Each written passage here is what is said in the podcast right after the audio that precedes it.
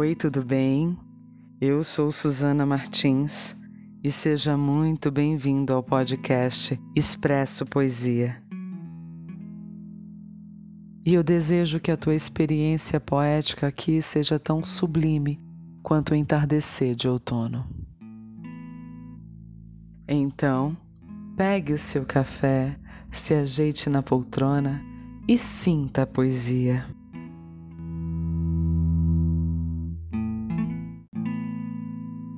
E o poema de hoje é da Conceição Evaristo.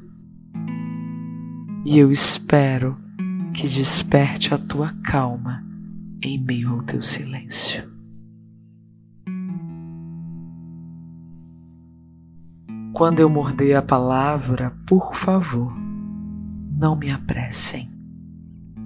Quero mascar, rasgar entre os dentes a pele, os ossos, o tutano do verbo, para assim versejar o âmago das coisas. Quando meu olhar se perder no nada, por favor, não me despertem.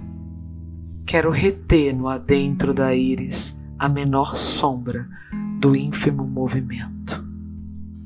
Quando meus pés abrandarem na marcha, por favor, não me forcem Caminhar para quê? Deixem-me quedar, deixem-me quieta na aparente inércia.